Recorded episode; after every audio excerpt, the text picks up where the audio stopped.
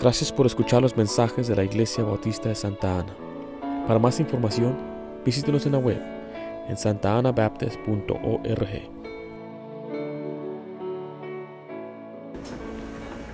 Hoy en día la doctrina está bajo ataque.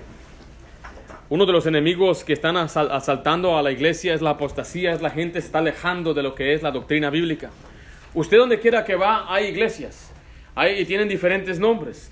Eh, De ninguna manera yo ahorita estoy tratando de, de- degradar a la gente o hablar mal de sus, a veces de sus ah, motivos, porque hay gente que tiene buenos motivos y está en lugares que se llaman iglesias donde bíblicamente no son iglesias.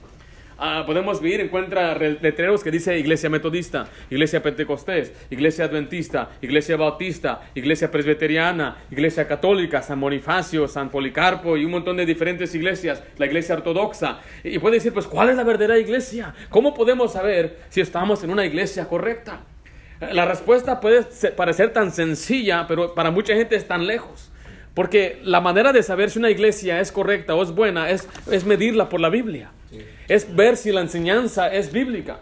Pero volvemos al mismo problema, que la, mayor parte de las personas que se sienten en una iglesia confían en la persona que les está enseñando. Y creen, pues ahí creen en la Biblia. Y el problema es que la mayoría de los creyentes en verdad no conocen la palabra de Dios, no, no leen la Biblia. Muchos profesan llamarse cristianos.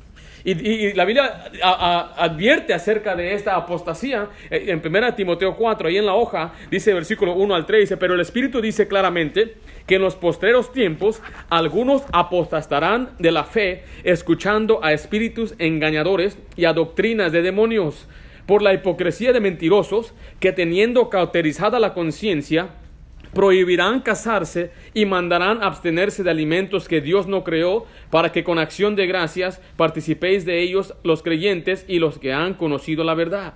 Entonces aquí vemos que en los últimos tiempos, en los tiempos que hoy vivimos, hay gente que ahora enseña doctrina de hombre. Se han alejado de la Biblia y empiezan a enseñar doctrina, tradiciones. Ahora, dígame usted, ¿quién enseña que, que eh, los ciertos siervos no deben casarse? ¿Hay alguna religión allá afuera que dice, el, oh, ¿cuál es esa? Los católicos. Ellos dicen que los sacerdotes, los curas no deben, prohibieron casarse. Después mire qué, qué hicieron, Mandará- mandarán abstenerse de alimentos que Dios creó. ¿Quiénes mandan que no comas esto, no comas? Ahí viene lo que es la, la cuaresma, ahí viene lo que es la, la- Semana Santa. Dice, no debes comer esta comida, no debes comer estas cosas.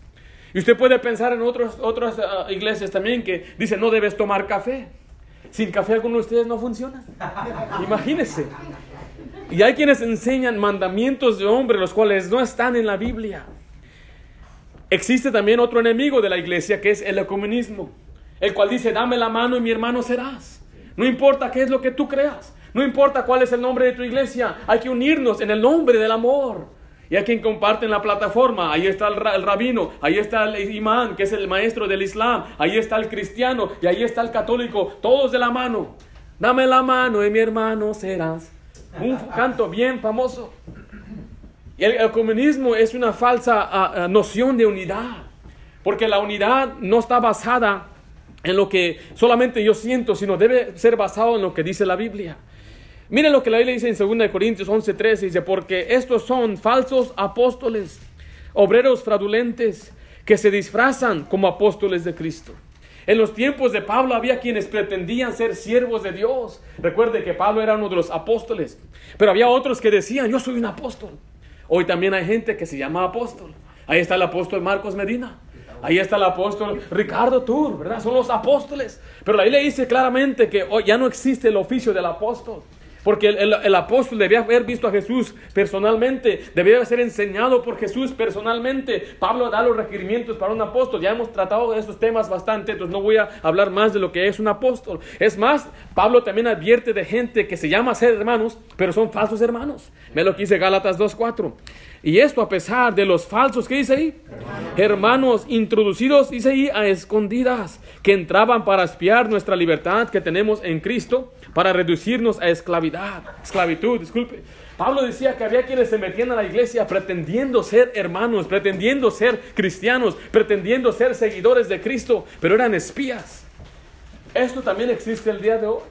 Nosotros como iglesia lo hemos visto que gente entra a la iglesia, pero no viene a unirse a practicar las cosas que enseñamos, sino viene a querer dividir la iglesia, viene a querer llevarse gente de la iglesia. Ya lo hemos visto, ¿verdad? Sí. Entonces, mire, por eso como iglesia local, nosotros tenemos requerimientos de un líder espiritual. Cada persona que trabaja en la iglesia, que enseña a la iglesia, que hace cualquier cosa, tiene que pasar por unos requerimientos espirituales. Tenemos que conocerlo personalmente. Tenemos que enseñarle para que sepamos que su doctrina está correcta. Para que después no se pare ahí a enseñar a los niños de calentamiento global. Para que no se pare ahí a enseñar a los niños acerca de ISIS y cosas políticas, debe enfocarse en enseñar la doctrina.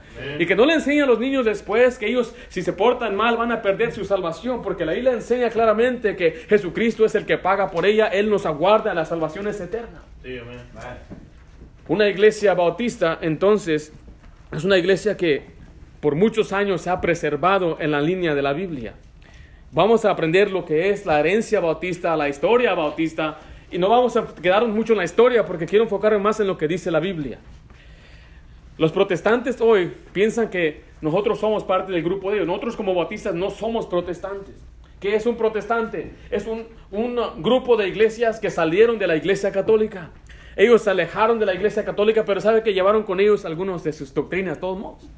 Nosotros, mire, mi papá, mi familia de mi papá y mamá vienen de la iglesia presbiteriana no fuimos en sí católicos. Me dice, ¿tú para qué abandonaste la doctrina católica o, para qué te cambiaste de religión? Digo, un momento, yo jamás fui católico. Además, jamás he pisado tierra en una iglesia católica y no tengo planes de pisar tierra en una iglesia católica. Entonces, ¿tú qué eras? Era un presbiteriano éramos presbiterianos. A veces yo me río de mi hermano Jorge porque lo bautizaron en la iglesia presbiteriana. Le digo que todavía por eso a veces tiene algunas malas mañas, ya, porque él fue bautizado en la iglesia. Porque ahí los presbiterianos se llevaron algunas doctrinas católicas como bautizar a niños. Entonces bautizaron a mi hermano, le digo, hermano, ¿te acuerdas? Dice que él se acuerda, que hasta le pusieron un traje blanco. Dije, hermano, era un vestido, yo me acuerdo bien que era un vestido largo. Y son algunas, algunos de ellos piensan que nosotros somos como ellos, pero no, miren, nosotros siempre hemos sido un grupo distinto a ese Y hoy vamos a ver acerca de ello. Número uno, escribo ahí, nuestra herencia bautista. Nuestra herencia bautista. El nombre bautista se originó con intenciones uh, despectivas por parte de los detractores. O sea, fue algo negativo. Fue como un apodo malo. Eh, usted puede pensar en un mal apodo que se le da a alguien, ¿no? Una ofensa o un insulto. Y eso fue el propósito de, dar ese nombre a los bautistas.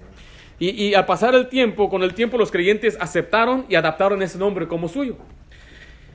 Primeramente queremos ver el, el, significado de la palabra bautista. Dice, eh, la palabra bautista aparece en la Biblia 15 veces y está, asociado con el apóstol Juan, o digo, disculpe, con Juan el Bautista, como un apodo hacia él, dice Mateo 3.1. En aquellos días vino, ¿quién dice ahí? Juan el Bautista. Ayúdeme por favor, ¿quién vino? Juan el Bautista. Predicando en el desierto de Judea. Entonces vemos ahí que la palabra bautista está, está en la Biblia, 15 veces aparece y está asociado con un nombre que, que le llaman Juan el Bautista. Ahora, no es un apellido. Yo sé que hoy en día hay gente que se apellida Bautista. Pero aquí se le da ese nombre. ¿Por qué piensa que se le daba ese nombre a Juan? Porque él bautizaba. Vea lo que dice Marcos 3, del 5 al 6. Y salía él a Jerusalén y toda Judea y toda la provincia del alrededor del Jordán. Y eran bautizados por él en el Jordán, confesando sus pecados. En Juan 3, 23 dice, Juan bautizaba también en Enón junto a Salim, porque había ahí muchas aguas y venían y eran, ¿qué dice ahí? Entonces vemos meramente que la palabra bautista es bíblica, está en la Biblia, aparece 15 veces y está asociada con un hombre porque él bautizaba. Ahora, vamos a poner ese pensamiento en la hora. Quiero hablarles, quiero, les voy a hacer una comparación. En la Biblia, los creyentes también recibieron apodos por sus enemigos. Vea lo que dice Hechos capítulo 9, versículo 2. Antes de ir allá, disculpe, quiero decirle que los creyentes eran llamados discípulos por Jesús, ahí en Juan 8:31. Dice, dijo entonces Jesús a los judíos que habían creído en él, si, vosotros permaneciereis en mi palabra, seréis verdaderamente, ¿qué dice ahí? Mis discípulos. Entonces, ¿cómo llamó Jesús a los creyentes que le seguían? Discípulos. Ese era el nombre que Jesús les dio a ellos. Les dijo también que eran sus ovejas. Pero vamos a ver cuál fue el apodo que los incrédulos le dieron a ellos en Hechos capítulo 9 versículo 2. Dice, y le pidió, cartas para las, disculpe, y le pidió cartas para las sinagogas de Damasco a fin de que si hallase algún hombre o mujeres de este, ¿qué dice ahí? Camino. Si ve que la palabra camino está en mayúscula, la letra C en su Biblia, o ahí en, la hoja? Dice, esto, haciendo, esto habla ah, del nombre que se les dio a los creyentes. ¿Por qué usted cree que les llamaban los del camino? Si usted ve ahí en Juan, la siguiente hoja, el siguiente versículo, Juan 14, 6, Jesús les dijo, yo soy, ¿qué dice ahí? El camino. y la verdad y la vida. Nadie viene al Padre si no es por mí. Entonces había este grupo de creyentes que recibieron apodo como los del camino, porque seguían aquel que era el camino. Y dice, ahí vienen los del camino. Ahí van los del camino, ahí van los del camino. Hoy, ¿cómo nos llaman los aleluyas? ¿verdad? Los hermanos, ahí está el hermano. Pero eso de burla ya, es, ya tiene muchos años. No creas que eres el primero que es burla a los cristianos. Les llamaban los del camino. Y venía y dice, oye, ¿tú eres los del camino? Bueno, pues soy un discípulo de Cristo. Ah, los del camino. Esos son los del camino. Y vea, este, nombre aparece varias veces. Pablo habló de ellos. Dice, yo perseguía a los del camino. En Hechos 22.4 dice, perseguía yo a este camino hasta la muerte, prendiendo y entregando en cárceles a hombres y mujeres. Y vea lo que dice Hechos 24.14. Pero esto te confieso, que según el camino que ellos llaman herejía, vea cómo dice hasta que es herejía. Este camino es herejía. Entonces era el apodo que les dieron a ellos por ser seguidores de Cristo. También se les dio otro apodo y este apodo se llama cristiano. La palabra cristiano aparece tres veces en la Biblia, dice Hechos 11:26, y se congregaron ahí todo un año con la iglesia y enseñaron a mucha gente. Y a los discípulos, ¿vea? a los que Cristo llamó discípulos, se les llamó, ¿qué dice ahí? Cristianos por primera vez en Antioquía. Entonces ahora vemos otro apodo que les dieron. No solamente eran los del camino, ahora les llamaron los cristianos porque seguían a un Cristo, eh, se semejaban a un Cristo, imitaban a uno que le llamaban el Cristo. Decían, ahí va el cristiano. Era un apodo de insulto, pero después vemos que a ellos, eh, eh, todo el mundo los conocía como cristianos. Vea lo que dice Hechos 26, 28. Aquí está un hombre que es un gobernador. Entonces Agripa dijo a Pablo, por poco me persuades a ser, ¿qué dice ahí? Cristiano. Después de que primeramente era un apodo cristiano, después todo el mundo conoció ese apodo, hasta el gobernador le dijo, por poco me haces que yo sea un cristiano. Pero después los cristianos, ¿sabe qué, hicieron ellos? Bueno, los creyentes de aquel tiempo adaptaron ese nombre. Y Pedro escribe de ello en 1 de Pedro 4:16. Pero si alguno padece como qué? Como cristiano. como cristiano, no se avergüence, sino glorifique a Dios por ello. Pedro está diciendo aquí, mira, si tú un día por tu conducta de seguir a Cristo eres perseguido, o sea, por ser cristiano. Entonces ya, primero vemos ahí el proceso. Tenían el apodo de El Camino. A la iglesia se le llamaba los del Camino. Después se les llamó cristianos. Era como algo negativo, como un insulto, podamos decir, pero después lo adaptaron como nuestro. Usted y yo por eso hoy nos llamamos cristianos. Somos cristianos. Pero dice ahí que el discípulo es un cristiano. Ahora, estoy poniendo estas dos juntas porque el nombre bautista fue otro apodo que se le dio después a los cristianos. El nombre bautista quiere decir uno que rebautiza. Escriba letra I, letra B, y bautistas en la historia. Y no tengo mucho que explicar porque es histórico lo que les voy a compartir. La palabra bautista quiere decir uno que bautiza. ¿Por qué se les dio ese nombre? Les voy a poner un diagrama aquí arriba para que usted pueda ver. Aquí tenemos un diagrama. Esta iglesia que Cristo estableció.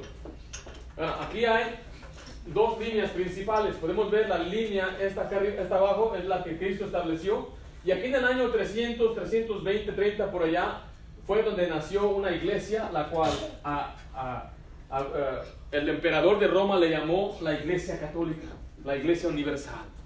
Entonces, mira, la iglesia universal fue fundada en los años 300. Y después, a pasar, a pasar el tiempo, la iglesia se dividió en dos. Por eso hay dos papas. No sé si usted sabía eso. Hay un papa en Roma y un papa en Grecia. Y los dos siempre están peleando. ¿Quién es el verdadero papa? Eh, obviamente la, la, iglesia romana, la iglesia católica romana fue la que explotó mucho y es muy grande y domina todo lo que es Latinoamérica. La mayoría de, nuestra, de nuestros países, donde quiera hay misiones católicas. Es más, aquí en California hay muchas eh, ciudades que fueron fundadas bajo un nombre, eh, canonizadas bajo un, nombre de, un santo o, una mujer. Podemos ver Santa Bárbara, San José, eh, Sacramento, podemos ver San Diego, Santa Ana. Hay muchos nombres porque este lugar estaba infestado de católicos. Pues mira, aquí vemos la línea. Esta línea se dividió en dos. Después hubo lo que llama la, la reformación. Y aquí se dividieron entonces muchas iglesias incluyendo la luterana, la presbiteriana, la congregacionalista, la iglesia de Inglaterra, las metodistas, la pentecostal y todos esos nacieron acá. Pero mientras todo esto estaba surgiendo, todavía había un grupo fiel de creyentes. Ahora, ¿cómo sabes que esto es real? Porque esto fue documentado por una, ah, por una, ah, una fuerza muy poderosa llamada la Iglesia Católica. La Iglesia Católica registra todos los bautistas desde aquel tiempo. Los consideraba como herejes los, los, quemaba, a las mujeres las, las, mataba. Y hubo una cosa llamada la Gran Inquisición, donde había hombres, curas, que ellos, su único trabajo es buscar maneras de torturar a la gente. Si yo podría solamente mostrarle los, las imágenes, los dibujos, que ah, eran muy creativos. Les, les, cortaban sus brazos, a los bebés los aventaban del aire y, y, los, los, mataban con, ah, con ah, flechas. Eh, uno de ellos, por ejemplo, lo que hacía es que ponía una rata en, su, cuerpo y después ponía un, como un, plato hondo o, una vasija y empezaba a poner fuego y el pobre ratón se calentaba y lo que él quería hacer es salir y no podía él comer entonces el barro y lo que hacía es que empezaba a comer la carne y salía después por el lado de la persona. Esas eran, esas eran las cosas que ellos hacían castigando a los que ellos llamaban anabaptistas. Porque ellos decían que el bautismo era para el infante. Aquí tenemos a un bebecito no sabe lo que está sucediendo. Y ellos enseñaban a tu bebé, si se muere, se va a ir al infierno, se va a ir al limbo. Entonces lo que tienes que hacer es asegurarte que sea bautizado y él va a ser salvo. Pero sabe que el bautismo llegaba con un cobro. Siempre fue un negocio. Las penitencias, las mandas, eh, da dinero porque tu, se murió su pariente para que... Decían, con, cuanto más rápido pegue la, la moneda abajo, más rápido sale tu pariente del infierno.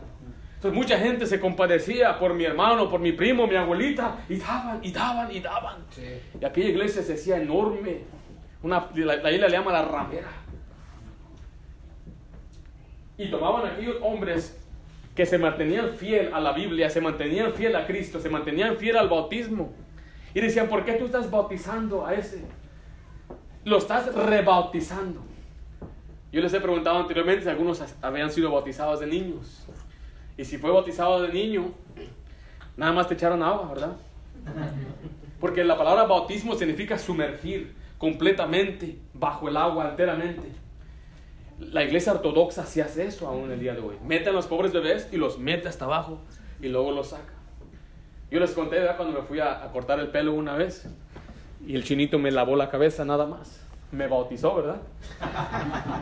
Me sumergió, no, solamente me lavó el coco un poquito. Entonces, mire, ellos los, tomaban, los llevaban a juicio, era en contra de la ley rebautizar a uno que ya había sido bautizado. Entonces allí llegó el apodo los anabaptistas. Y pasaban ahí la anabaptista. Y tenían que esconderse, muchos se escondían en cuevas. Muchos se tenían que, eran desterrados, perdían sus propiedades, perdían sus casas, sus oficios, sus familias, los echaban fuera. Porque eran anabaptistas. Al pasar el tiempo, ¿sabes qué dijeron? Pues aceptamos ese nombre. Aquí están los apodos, mire, usted puede ver. Están los monatistas, los donatanos, los donatistas, disculpen, los paulicianos, aquí ven los waldenses, después llegaron finalmente a lo que era Alemania, Francia, Rusia, donde ya aceptaron el nombre bautista. La primera iglesia bautista aquí en Estados Unidos llegó, eh, se fue fundada en el año 1630-31 por un hombre llamado John Clark. Él era un bautista de Inglaterra. Y, de Inglaterra los bautistas llegaron de Francia y de Escocia. Y donde quiera los han corrido y han ido a diferentes lugares. Ahorita el país que tiene la más fuerte bautistas es Estados Unidos. Y en segundo, ya viene México levantando muchas iglesias bautistas. La primera iglesia bautista en México fue en el año 1827, allá en lo que es eh, Monterrey. La primera iglesia bautista de Monterrey, en verdad, es la iglesia, primera iglesia bautista en todo México y los bautistas están, se multiplican porque los bautistas obedecen lo que Dios dice, que es predicar el Evangelio, que es plantar iglesias. Aquí en Estados Unidos una explosión de bautistas. Un hombre en un lapso de 25 años plantó más de 50 iglesias. Y esas 50 iglesias pues se multiplicaron a ser como 5 mil en menos de 100 años. Por eso le llamaban el, lo que llamaban el cinturón, el cinturón bíblico, allá lo que es el sur, todo lo que es ah, ah, Florida, South Carolina, todas esas, tienen muchas iglesias bautistas, amor. 82 millones de bautistas van a la iglesia cada domingo en este país. ¿De dónde salieron todos esos bautistas? Pues vemos la historia de los bautistas. No somos nosotros parte de los protestantes. No nos salimos de la iglesia católica. Yo no tuve que rebautizarme. Eh, los, otros hijos no son rebautizados. Tal vez usted sí tuvo que rebautizarse y no hay problema en ello. Usted no sabía. Usted, usted lo metieron sin saber.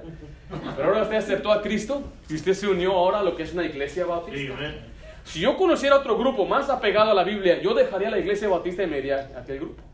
Hay grupos que llaman The Living Streams, que son muy parecidos a nosotros, pero tienen algunas diferencias en, los, eh, en la jerarquía de la iglesia o en algunas cosas en cuanto a la salvación. Entonces, por eso no voy a yo a ellos. Y sabe que yo he, sido parte de la iglesia bautista por 27 años, casi 30. Yo he investigado, he, he visto, he tratado de escudriñar. Es cierto que podremos hablar en lenguas, es cierto que tenemos que guardar el sábado, es cierto que tenemos que hacer esto porque hay iglesias que enseñan eso y son como dogma. Si no lo haces, entonces vas a ir al infierno. Si no lo haces, estás condenado. Pero solamente vemos en la historia los principios históricos de los bautistas que han sido, que han conservado toda, toda nuestra doctrina hasta el día de hoy. Los presbiterianos dan gracias a la iglesia bautista por conservar la doctrina bíblica. la constitución de Estados Unidos fue fundada bajo principios bautistas. Eh, dentro de la gente que firmó la declaración de independencia hubo por lo menos siete bautistas. Se dice por allá que un capellán bautizó, un, capellán bautista bautizó a George Washington. ¿Quién sabe si fue cierto? Porque yo sé que Washington también era un masónico. Pero los bautistas han estado peleando en la política por la libertad de este país. Fue ahí donde Benjamin Franklin escribió a la iglesia bautista de Darby que va a haber separación entre el, Estado y la iglesia. Es un principio que fue establecido por los bautistas. Y por eso el gobierno no te mete a la iglesia. Porque fueron los bautistas que andaban empujando en las reformas y tratando de buscar la libertad del alma para que la persona pueda ejercer su fe como le dé su gana. No hay otro país como este país. Yo sé que mucha gente hoy critica que los esclavos y esto, pero este país fue el primer país que eliminó la esclavitud. ¿Había pensado en eso? Dice que este país le robó la tierra a todos. Eh, eh, todo el mundo se robó la tierra. Es la ley del indio, León. Y mucha gente quiere criticar a este país. Yo sé que hay muchos problemas en este país, pero también hay mucho bueno que Dios hizo en este país, incluyendo conservar la doctrina pura de la palabra de Dios. Ahora, si ve ahí, es la, la, ah, bautistas en la historia, pero vamos a ver, queremos ver lo que la Biblia dice. ¿Hay algo en la Biblia que dice que Dios va a conservar su iglesia para siempre? Número dos, escribe ahí la perpetuidad de las iglesias. La perpetuidad de las iglesias. Cuando hablamos de la perpetuidad, estamos hablando que la iglesia siempre va a continuar, que no hubo un tiempo donde la iglesia dejó de existir. Los testigos de Jehová dicen que la iglesia dejó de existir eh, hasta que vino el, fundador de ellos, llamado Charles Russell, en los años 1800. Dice, ahora Dios de nuevo trajo su, su iglesia. Lo mismo dice, dicen los mormones, que la iglesia no existía hasta que vino José Smith y Dios le dio a él los platos de oro, los cuales nadie vio, nada más él unas placas eran como una, dice él, dice, él las describió porque dice, no se las puedo enseñar a nadie. Y él lo que hizo es que sacó el nuevo evangelio de Jesucristo. Entonces, mire, nosotros tenemos que entender que la Biblia enseña que nunca iba a dejar de existir la iglesia. Vea lo que dice ahí en letra A, escriba, el Señor prometió estar con la iglesia hasta el fin del mundo. El Señor prometió estar con la iglesia hasta el fin del mundo. Dice Mateo 28, 19 al 20, por tanto, id y haced discípulos a todas las naciones, bautizándolos en el nombre del Padre y del Hijo y del Espíritu Santo, enseñándoles que guarden todas las cosas que os he mandado. Y aquí yo estoy con vosotros, ¿qué dice ahí? Todos los días hasta el fin del mundo. Este, este pasaje habla de un encargo, la gran comisión que le dio a la iglesia. No se le dio solamente a un grupo de hombres, sino a la iglesia. Y él prometió estar con la iglesia hasta el fin del mundo. Letra B, Cristo edificó su iglesia sobre él mismo. Cristo edificó su iglesia sobre él mismo. Hay quienes enseñan que Cristo edificó la iglesia sobre un hombre llamado Pedro, el cual es un héroe nuestro, el cual es un hombre que Dios usó grandemente, pero Dios nunca podría fundar su iglesia bajo un hombre falible, sobre un hombre que es también pecador como usted y como yo. sino que hay un pasaje donde lo malinterpretan.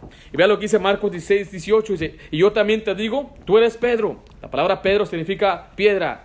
Y sobre esta roca, hablando de él mismo, edificaré mi iglesia y vea, y las puertas del Hades no prevalecerán contra ella. Dice que no va a morir, no hay nada que la haga morir, porque el Hades habla de la sepultura, la muerte. Dice, ni las puertas del Hades va a poder destruir la iglesia. La iglesia siempre va a existir.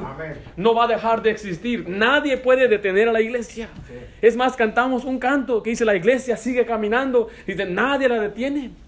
Letra, letra C, Dios ordena... Ah, dio ordenanzas a la iglesia que deberían obedecerse o de obedecer, disculpe, deberían obedecer hasta que él vuelva o él volviera.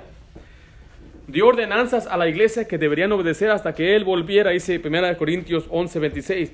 Así pues, todas las veces que comieres este pan y bebieres esta copa, la muerte del Señor anuncia, anunciáis hasta que dice hasta que él venga. ¿El Señor ha regresado?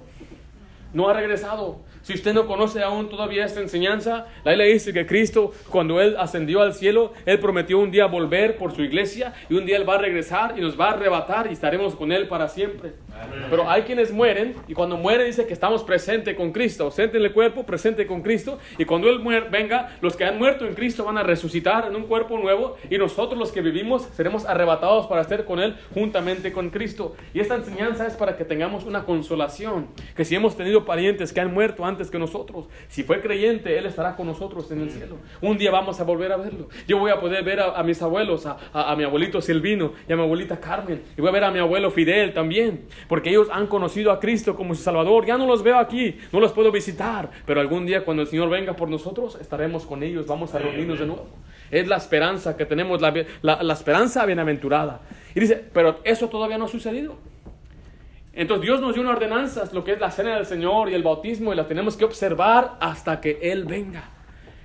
Entonces Dios le dio este mandato a la iglesia, quiere decir que iba a ser algo continuo y nunca iba a cesar. Entonces no hubo ni un momento que se detuvo ese, e, e, e, estas ordenanzas. Letra D, Dios es glorificado entre sus iglesias por todas las edades, por todas las edades. Y esto lo dice en Efesios 3:21. Dice, a Él sea gloria en las iglesias en Cristo Jesús, por todas, ¿qué dice ahí? Por todas las edades, por los siglos de los siglos. Amén. Aquí dice que para siempre habrá una iglesia que glorifica a Dios siempre habrá iglesias glorificando a Dios. Entonces, si puede ver el diagrama, hubo unas iglesias que se alejaron de Dios. Hubo iglesias que empezaron a adoptar prácticas ah, de los impíos. Si usted alguna vez ve los templos tan grandes como son, tienen muchas imágenes como sol, se puede ver el sombrero, tiene una imagen de un pez. Todas esas son cosas que ellos adaptaron de la idolatría. Pero siempre se mantuvo una línea que fue pura porque Dios lo prometió en su Biblia. Una perpetuidad de iglesias que se mantendrán firmes para Él. En la Biblia siempre ha existido un remanente. Cuando todo Israel se alejó, Elías pensaba que era el único. Solo yo he quedado, le dice. Le dice, sabes que todavía hay muchos miles de que nunca han doblado rodilla ante Baal.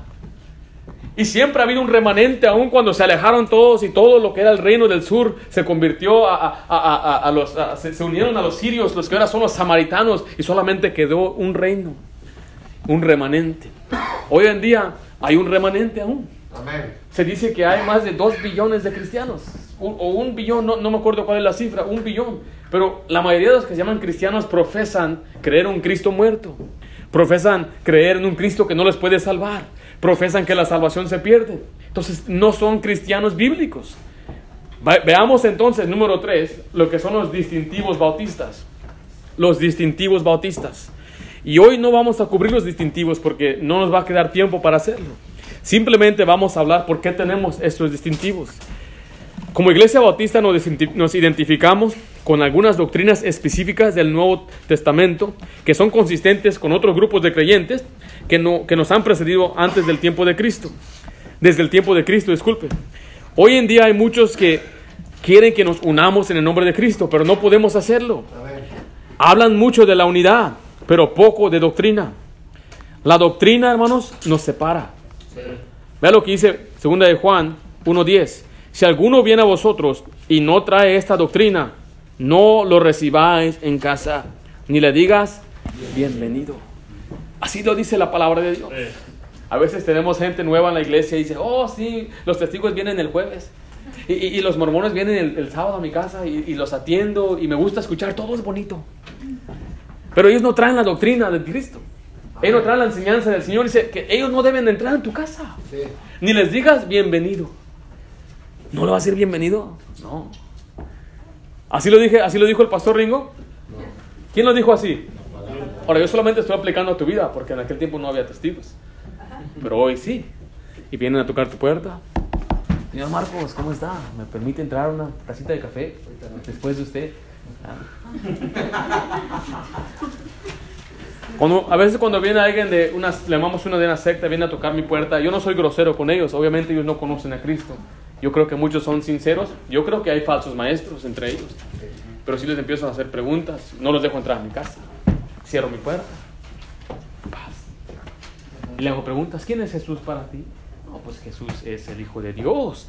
Y Jesús es eh, un buen maestro. Y, y Jesús es... Y empiezan a hablarme cosas buenas de Jesús. Pero digo, ¿Jesús es Dios? No, ¿cómo va a ser Dios? Y así son, ¿cómo? Por favor, ¿cómo puede ser esto?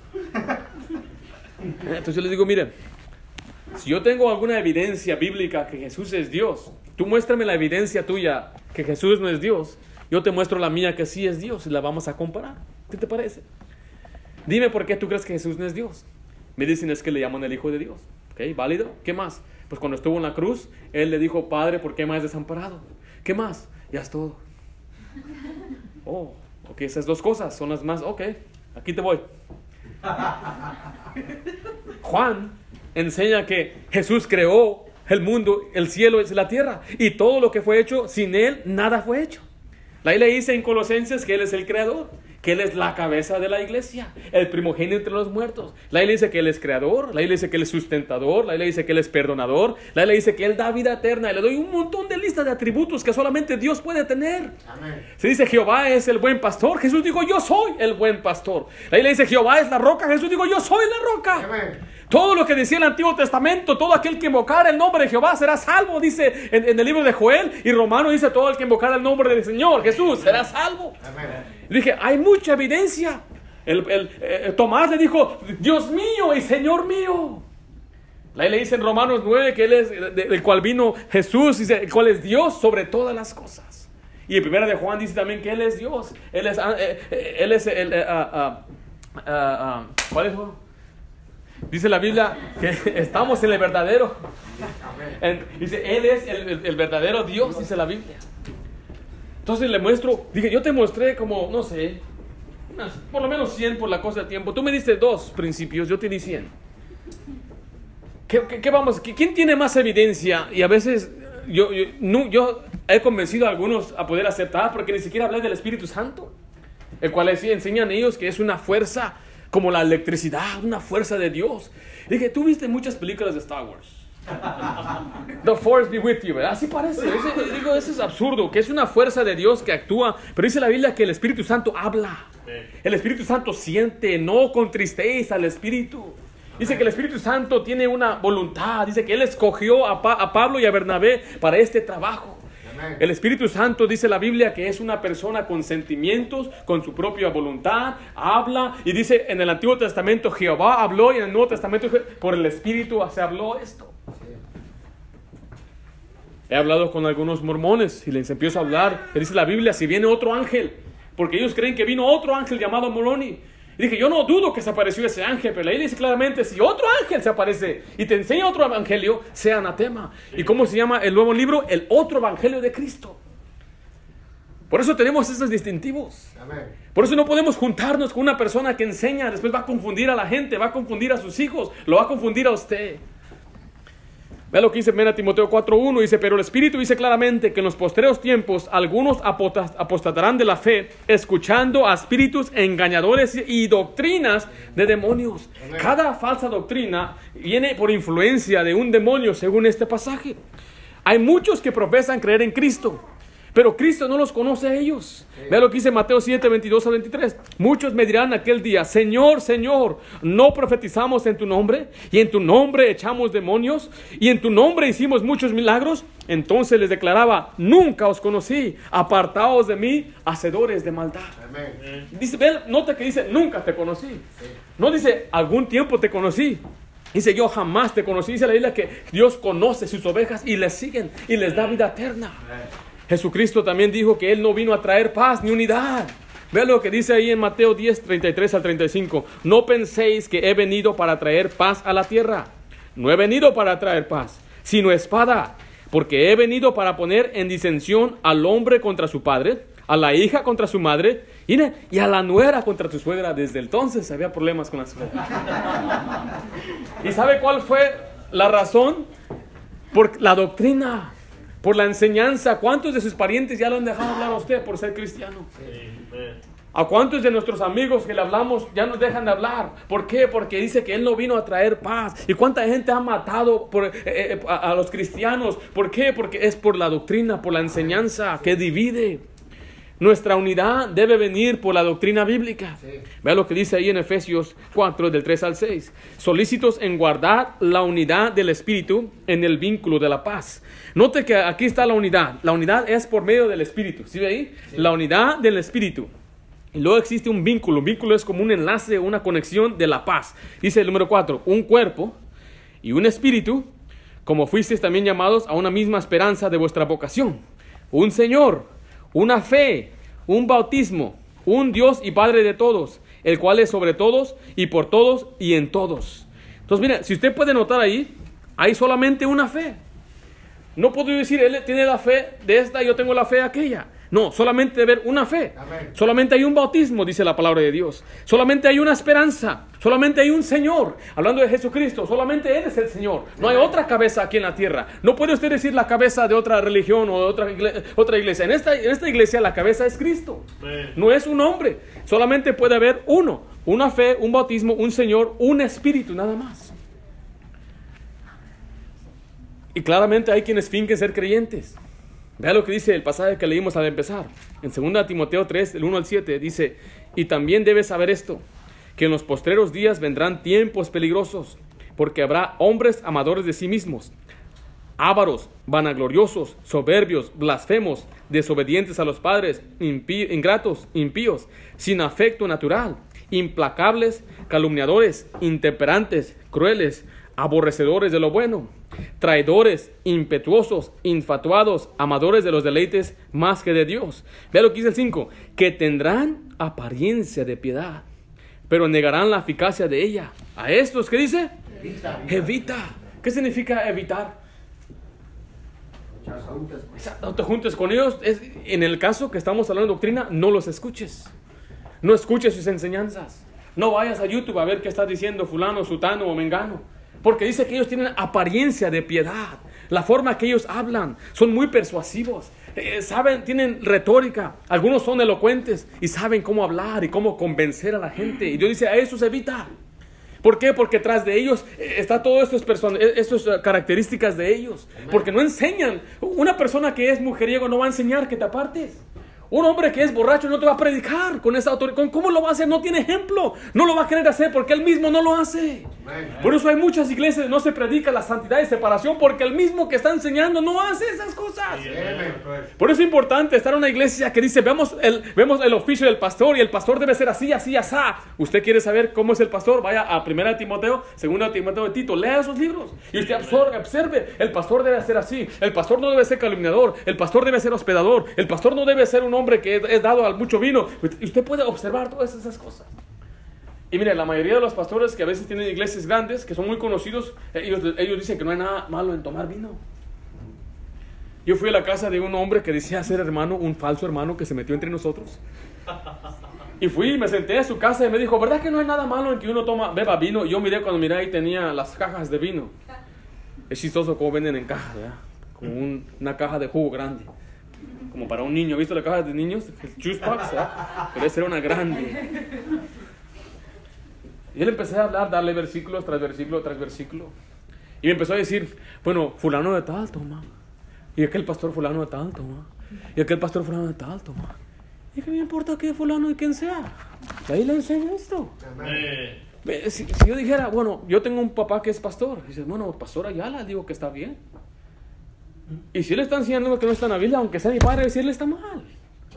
Él está enseñando mal. Si empieza a decir, hermanos, eh, está bien, mira, si usted un día eh, de- eh, quiere ir allá y echarse las brindis en año nuevo, y pues eh, una al año no hace daño. y si él empieza a enseñar esas cosas, yo voy a tener que enseñar a mi iglesia que ya no escuchen a mi papá, que no busquen influencia de mi papá, que no vayan a su conferencia de mi papá. ¿Por qué? Porque detrás de esa enseñanza hay otras cosas. Ahora, no lo ha hecho, no se preocupen. Vea lo que sigue la siguiente parte. Porque de estos son los que se meten en las casas y llevan cautiva a las mujercillas, cargadas de pecados, arrastradas por diversas concupiscencias. Mira, hay gente, eh, y eso es una marca de un falso profeta, es que tiene muchas mujeres y no tiene hombres en su iglesia. Hay iglesias donde hay muchas mujeres y las pobres ahí están, están al mando de él y, y- y dependen de él. ¿Y dónde están los hombres? No hay hombres en su iglesia. Ay, pastor, y le llaman al pastor siempre que hay problemas. Y no hablan a su esposo. Ay, pastor, pastor. Dice que las tienen cautivas y no solamente se vaya a la siguiente parte, mira, estas siempre están qué? Siempre están aprendiendo. Ay, qué bueno, no, no, mire, porque y nunca pueden llegar al conocimiento de la verdad. Cuando una iglesia no predica la verdad, entonces la gente nunca llega al conocimiento de la verdad. Nosotros hemos determinado ser una iglesia que enseña la Biblia. Dice la Biblia que debemos enseñar, predicar, pero también dar doctrina. Algunos dicen, se siente como que voy a una escuela cuando escucho al, pastor Ringo. Porque me está haciendo llenar, ¿verdad? Y, y- y- mucho a Biblia, es como que estoy en nuestro instituto. Pues sí, es que de eso se trata. Que usted aprenda.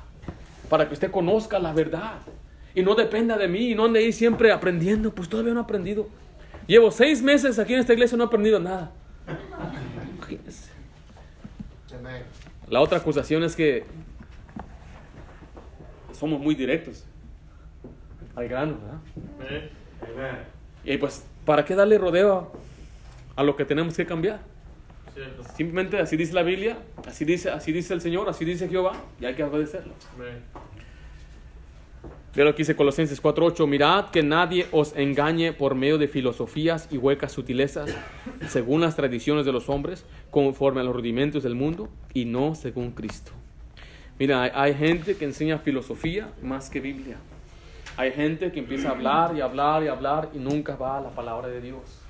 La gente que habla y dice, ya tengo mucha experiencia, he sido padre por tantos años, he sido pastor por tantos años, entonces ahora les voy a hablar mi experiencia y empiezan a hacer la Biblia a un lado.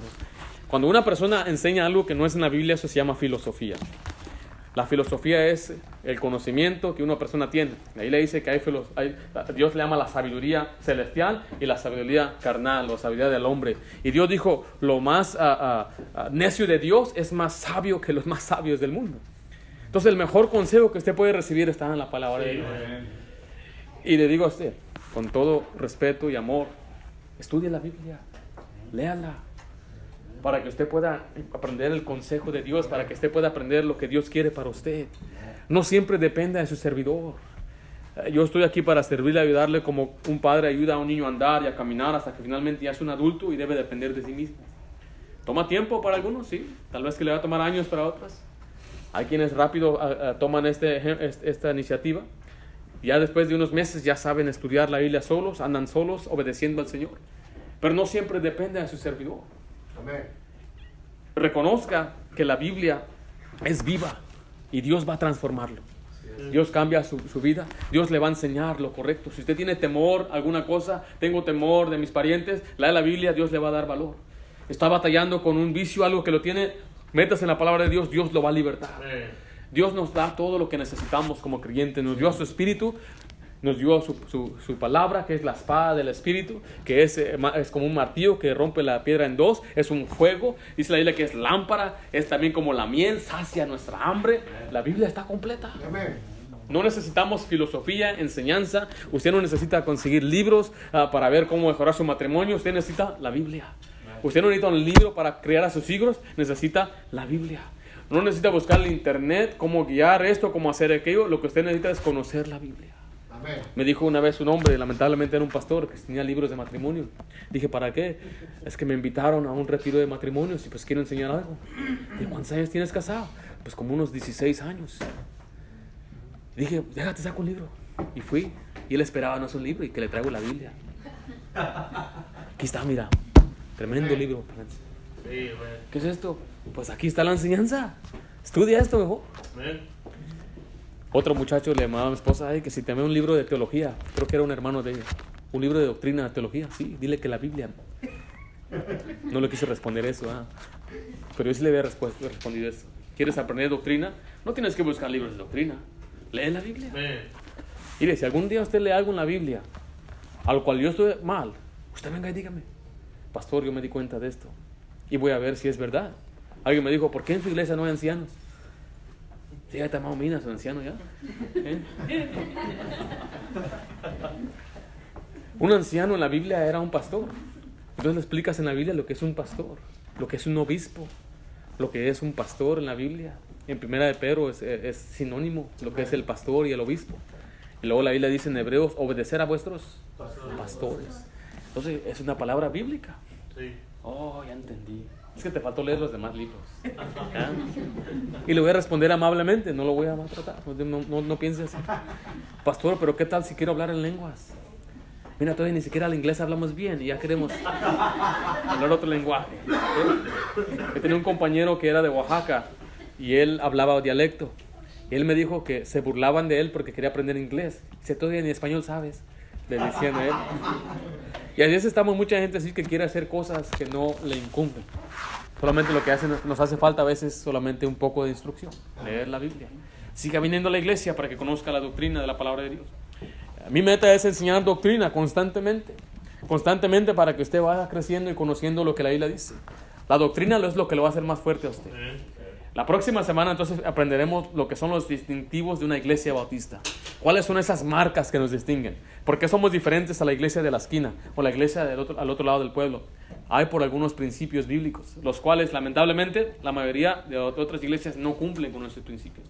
¿Qué prefiere usted? ¿Estar en una iglesia que cumple con todos los principios o solamente con unos 3, 4 a la mitad? Todos, ¿verdad? Así que le invito a que vuelva la próxima semana para poder aprender esos uh, distintivos bautistas. Vamos a hacer una oración. Padre Santo, gracias damos por tu palabra. Gracias damos, Señor, porque tú nos